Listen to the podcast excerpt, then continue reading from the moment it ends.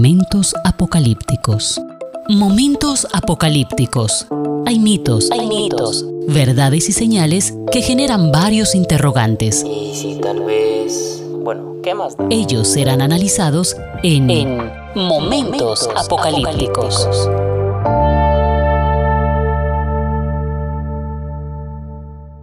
Hola, ¿qué tal? Sean todos bienvenidos a este podcast Momentos Apocalípticos. Soy Javier Montoya y espero usted me pueda estar acompañando en este recorrido que hemos iniciado en este texto de Apocalipsis. Estamos viendo una de las características y es el número 7. ¿En qué momento estamos observando esto? En el envío de las siete cartas a siete iglesias que están ubicadas en Éfeso que están ubicadas en la Odisea, que están ubicadas en Esmirna, en Pérgamo, en Teatira, en Sardis, en la Odisea, en varias regiones del Asia. Y desde ese punto de vista, entonces, el 7 es importante, hace parte de las series que tiene el libro de Apocalipsis. Y aquí estamos mirando ya la iglesia a Filadelfia. Este mensaje que se entrega a esta congregación es también particular y es el que vamos a estar estudiando en estos momentos. Momentos apocalípticos. Carta a la iglesia de Filadelfia, Apocalipsis capítulo 3, versículo 7 en adelante. Dice, escribe al ángel de la iglesia en Filadelfia. Esto dice el santo, el verdadero, el que tiene la llave de David, el que abre y ninguno cierra, y cierra y ninguno abre. Yo conozco tus obras He aquí, he puesto delante de ti una puerta abierta, la cual nadie puede cerrar, porque aunque tienes poca fuerza, has guardado mi palabra y no has negado mi nombre. He aquí, yo entrego de la sinagoga de Satanás a los que se dicen ser judíos y no lo son, sino que mienten. He aquí, yo haré que vengan y se postren a tus pies y reconozcan que yo te he amado por cuanto has guardado la palabra de mi paciencia, yo también te guardaré de la hora de la prueba que ha de venir sobre el mundo entero para probar a los que moran sobre la tierra. He aquí, yo vengo pronto, retén lo que tienes para que ninguno tome tu corona. Al que venciere, yo lo haré columna en el templo de Dios, y nunca más saldrá de allí, y escribiré sobre él el nombre de mi Dios, y el nombre de la ciudad de mi Dios, la nueva Jerusalén, la cual desciende del cielo de mi Dios y mi nombre nuevo. El que tiene oído oiga lo que el Espíritu dice a las iglesias. Esta sola frase, el que tiene oído oiga lo que el Espíritu dice a las iglesias, es como, hey, presta atención. Ojo pues que lo que viene es cuidado. Ojo pues que lo que estoy diciendo es importante. Es como eso. Eso es lo que significaría para nuestro tiempo. Ahora, la iglesia de Filadelfia es una población que tiene allí a unos judíos convertidos y a unos gentiles convertidos. Pero mirando un poquito el contexto en este sentido, era una ciudad que tenía relativamente poca población por los continuos terremotos que se presentaban en aquel momento. Ahora, miremos esta frase de el santo, el verdadero. Estos son títulos prestados o tomados del Antiguo Testamento con los cuales pues se designa a quien está allí inspeccionando la iglesia, que es a Jesús, haciendo ese escaneo profundo al corazón de cada uno de los integrantes de esa congregación. Igual lo hace hoy también el Señor con cada uno de nosotros. Y allí se presenta a el verdadero y es precisamente lo que es Jesús. Luego nos habla de la llave de David y es que tenemos que decir que Jesús es el vástago escatológico de David y solo él ha sido constituido realmente en autoridad, en esa autoridad frente a la casa de David. Él posee, podemos decirlo así, todo poder en el cielo y en la tierra. Y esto me recuerda el pasaje bíblico de San Mateo 28, 18. E incluso tiene el poder sobre el Hades. En el capítulo 1, versículo 18 de Apocalipsis se nos presenta a Jesús tomando las llaves de la muerte y del Hades. Y el apóstol San Pablo en la carta a los romanos, en el capítulo 14, versículo 9, nos dice que Él es el Señor de los muertos y de los vivos. Frase que le llena a uno de una esperanza y de una tranquilidad impresionante porque sabemos con esto que cuando lleguemos a la muerte que a todos nos va a corresponder, también vamos a llegar a ese instante de la resurrección, porque Jesús tiene el control precisamente de la muerte y del el infierno. ¿Cómo? Pues el Salmo 16 nos habla un poco allá del profeta David, de este rey quien hablaba de sí mismo y le decía al Señor que no dejes mi alma en el sepulcro. Pero David no se había dado cuenta que estaba profetizando acerca del Señor Jesús y precisamente Pedro en el libro de Hechos habla de que ese hombre era Cristo, quien no fue retenido por el Hades y resucitó al tercer día. Y aquí lo vemos en Apocalipsis mostrando esta figura hermosa del verdadero que tiene las llaves de la muerte y del Hades. E incluso el apóstol que escribe a los hebreos dice que el dominio que tenía el diablo sobre la muerte ya ha dejado de ser. Y esto es una imagen de gran esperanza y de tranquilidad para todos nosotros los seres amados o los seres hijos de Dios, que sabemos que vamos a morir y que por ende luego resucitaremos, que nos da la tranquilidad que el Hades no nos retendrá, no nos va a tener detenidos allí porque no fue capaz de detener a Jesús y por eso Él tiene las llaves de la muerte y del el infierno o Hades. Luego aparece otra frase que es bastante bonita y es una puerta abierta. Y tal vez esa puerta abierta alude a una ocasión favorable para servir a Cristo mediante la difusión del Evangelio. Recordemos que se predica las buenas nuevas. Hechos 14, 27 nos habla de eso, predicando siempre en todo momento el Evangelio a pesar de las adversidades y de los adversarios que tenga la iglesia. Momentos apocalípticos. Y luego tenemos otra frase muy bonita que en ese momento pues tenía su importancia y es se proclaman judíos, todos aquellos que tenían esa pretensión de ser judíos, pues contrastan con eh, la verdad de Cristo que aparece allí en el libro de Apocalipsis, en el versículo 7 del capítulo que estamos leyendo, 3, donde Cristo es el santo, el verdadero.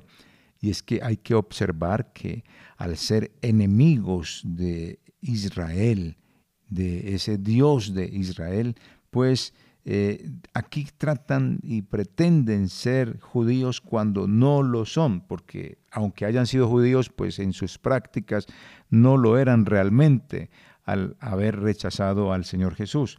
Entonces, aquí este título que se dan ellos es realmente más bien de hipocresía. Y él dice que vendrán y se postrarán ante tus pies. Y es sencillamente eh, le dice a, este hombre de esta iglesia de Filadelfia y a los integrantes de esa congregación que aquellos que se proclaman judíos serán en un tiempo futuro quienes vendrán y se postrarán ante sus pies, pues humillándose y pidiendo perdón puesto que les han tratado mal. Y aquí es por primera vez que aparece la palabra prosquineo, que es adoración o arrodillarse, se postran ante tus pies. Ok, y luego vamos a mirar acá que esta gente pues es quien está recibiendo esta amonestación precisamente de Jesús y tienen la oportunidad de resarcir sus errores. Sin embargo, pues no lo van a hacer. Luego en el versículo 10 encontramos la frase, mi palabra de paciente y espera y de sufrimiento. Esta frase nos está indicando acá eh, es la paciencia, esa palabra de paciente sufrimiento. Dios, ¿a cuántos no nos ha tocado pasar por estas cosas? ¿O cuántos no han tenido que sufrir con paciencia muchas cosas? Así que, mm, digámoslo así, esta palabra de paciente sufrimiento es a lo que Cristo quiere que lleguemos todos nosotros. Que, que, seamos el claro ejemplo. Él practicó la paciencia. La paciencia de los santos refleja la paciencia de Cristo, que habitan en la tierra. Y esta expresión tiene siempre en Apocalipsis un, digamos, un matiz peyorativo. Eh, se burlan de nosotros. Eh, designa precisamente la situación de sufrimiento, pero también a la final de burla de parte de aquellos que no quieren a Jesús. Así que debemos de entender esto, porque siempre vamos a tener una oposición de quienes no creen en el Señor Jesús.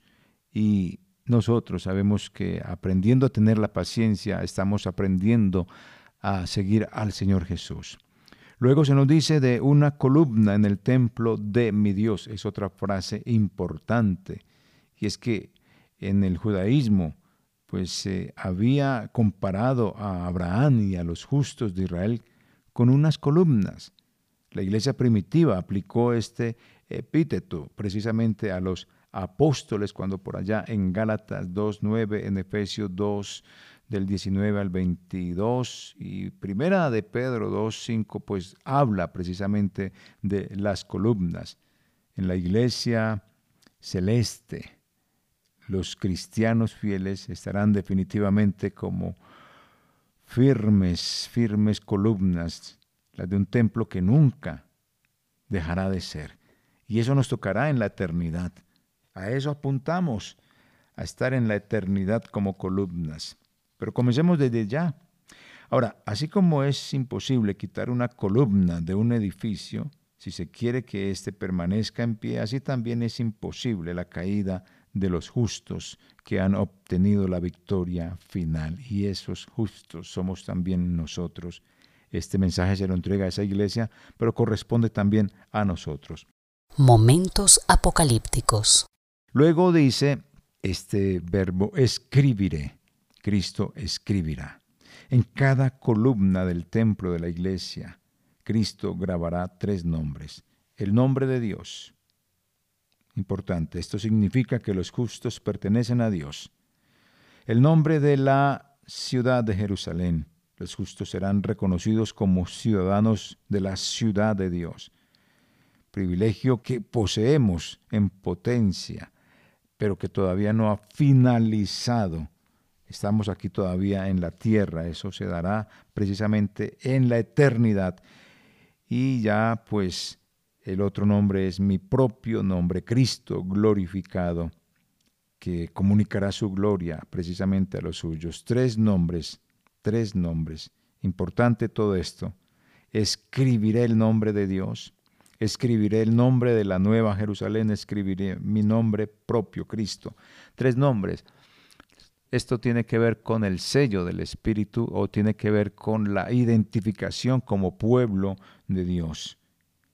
Muy distinto a lo de la marca de la bestia, que la marca pues indica de la vida de un ser humano que es un corazón pervertido y pecaminoso. No tiene que ver con ningún chip. No, tiene que ver es con un corazón impenitente, contrario a lo del sello, que indica que le pertenecemos a Dios.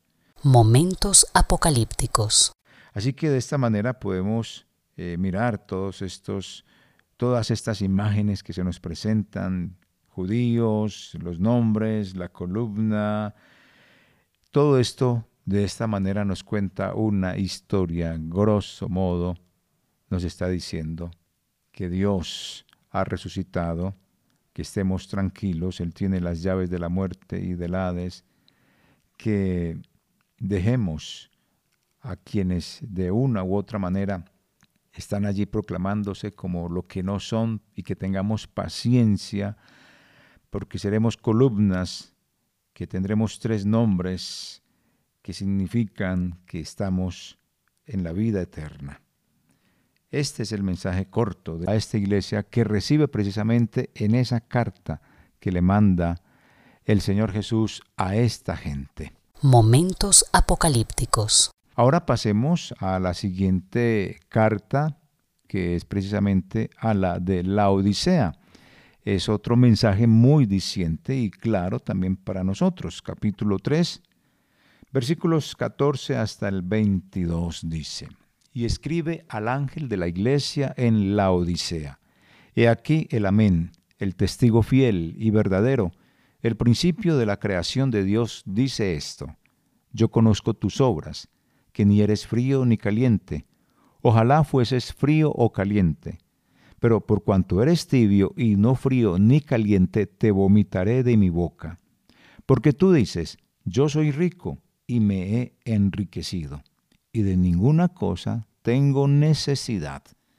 Y no sabes que tú eres un desventurado, miserable, pobre, ciego y desnudo. Por tanto, yo te aconsejo que de mí compres oro refinado en fuego para que seas rico y vestiduras blancas para vestirte y que no se descubra la vergüenza de tu desnudez. Y unge tus ojos con colirio para que veas. Yo reprendo y castigo a todos los que amo. Sé pues celoso y arrepiéntete. He aquí, yo estoy a la puerta y llamo. Si alguno oye mi voz y abre la puerta, entraré a él y cenaré con él y él conmigo. Al que venciere le daré que se siente conmigo en mi trono, así como yo le he vencido y me he sentado eh, con mi Padre en su trono. El que tiene oído, oiga lo que el Espíritu dice a las iglesias. Momentos apocalípticos. Recuerde que eh, lo que es esta frase, el que tiene oído oiga lo que el Espíritu dice a la iglesia, indica, hey, preste atención a lo que se le está diciendo, no eche esto en saco roto. La Odisea era una ciudad rica por su comercio y por sus actividades bancarias y también famosa por ese floreciente eh, sistema de medicina que ellos tenían allí. Allí había una escuela de medicina. Tras la destrucción de la ciudad por un terremoto hacia el año 60 y 61, los habitantes fueron capaces de reconstruirla sin alguna ayuda exterior.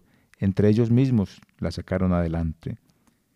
Así que la iglesia de esta ciudad fue fundada por Epafras. Si miramos por allá en, Colosenses 4:12 se nos habla precisamente de eso, compañero de Pablo. La Odisea fue también destinataria de la carta de Pablo a los colosenses, Colosenses 4, 16. Ahora, aquí comienza diciéndonos el amén, una descripción de nuestro Señor Jesucristo. Las promesas divinas han llegado en Jesús, su cumplimiento definitivo lo podemos ver en Él. No es sino que de pronto observemos algún texto bíblico y vamos a tratar de mirar la siguiente, la siguiente nota bíblica que precisamente nos habla de eso, de ese Cristo maravilloso que se nos presenta como el amén. Y entonces si miramos Corintios o segunda carta a los Corintios y miramos el texto, primer capítulo, versículo 20, se nos diría, porque todas las promesas de Dios son en el sí. Y aquí se le presenta como el amén. Así que Cristo, glorificado, concluye precisamente la historia de la salvación. Así se nos presenta el amén, el cumplimiento de todo. Pero no solo es el término de esta historia, sino también su punto de partida. Esa historia que comenzó desde Génesis y que seguirá hasta el momento en que Él regrese eso es el sí. De hecho, todas las cosas fueron creadas por Él.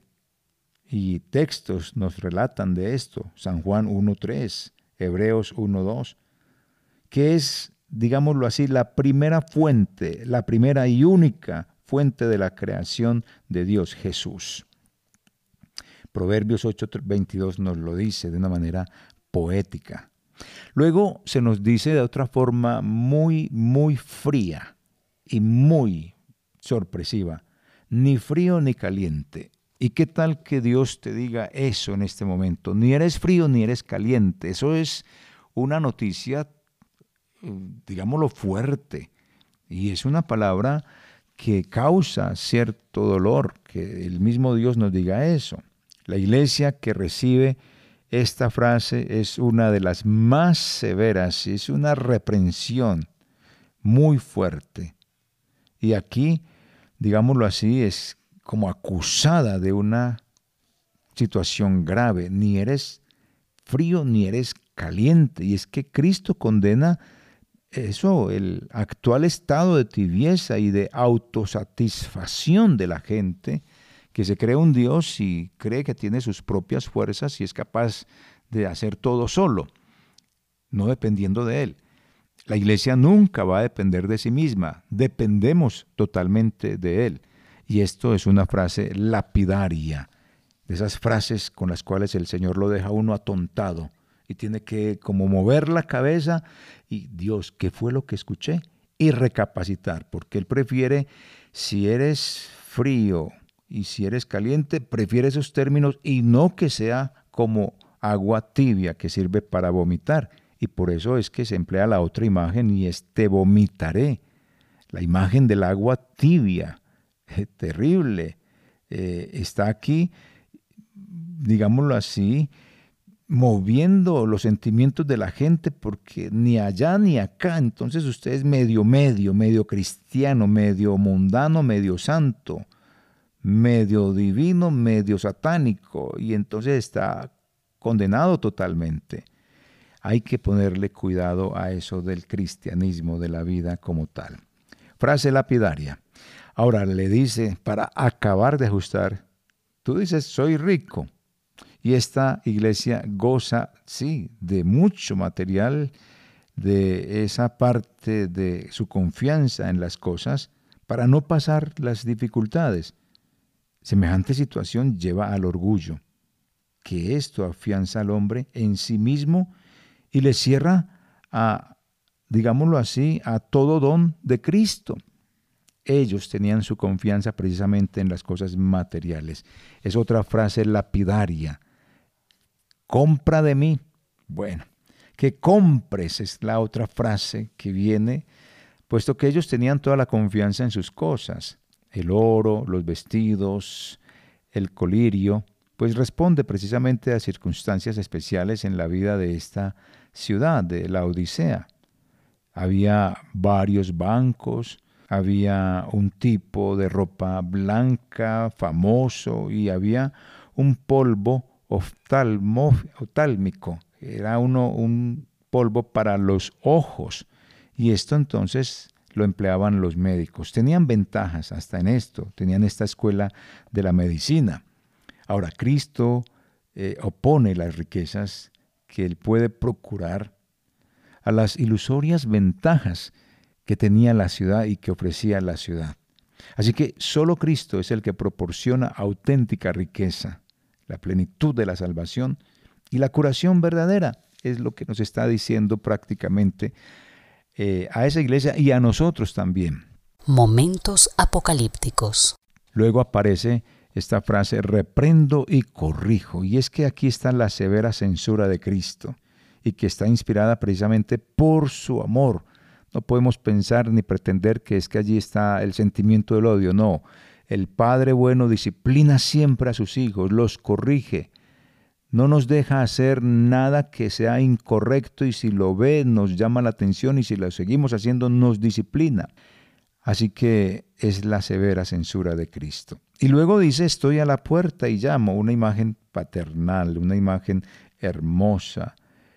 Y dice, si alguno oye mi voz, comeré con él y él conmigo. Así que quien preste atención es la imagen que se nos está presentando acá al llamado de Cristo y le abre la puerta, participará con el Señor de la alegría del banquete en el tiempo que ha de venir, como lo dice San Mateo 8, 11, entre otros textos bíblicos.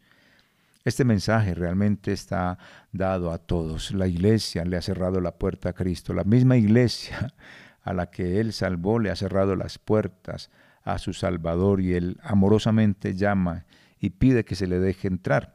Déjalo entrar a tu corazón. Luego está la otra frase, sentarse conmigo en mi trono. Es muy bonito esto. El vencedor no solo vivirá con Cristo, sino que tendrá parte en su realeza, como lo dice en Apocalipsis 1.6.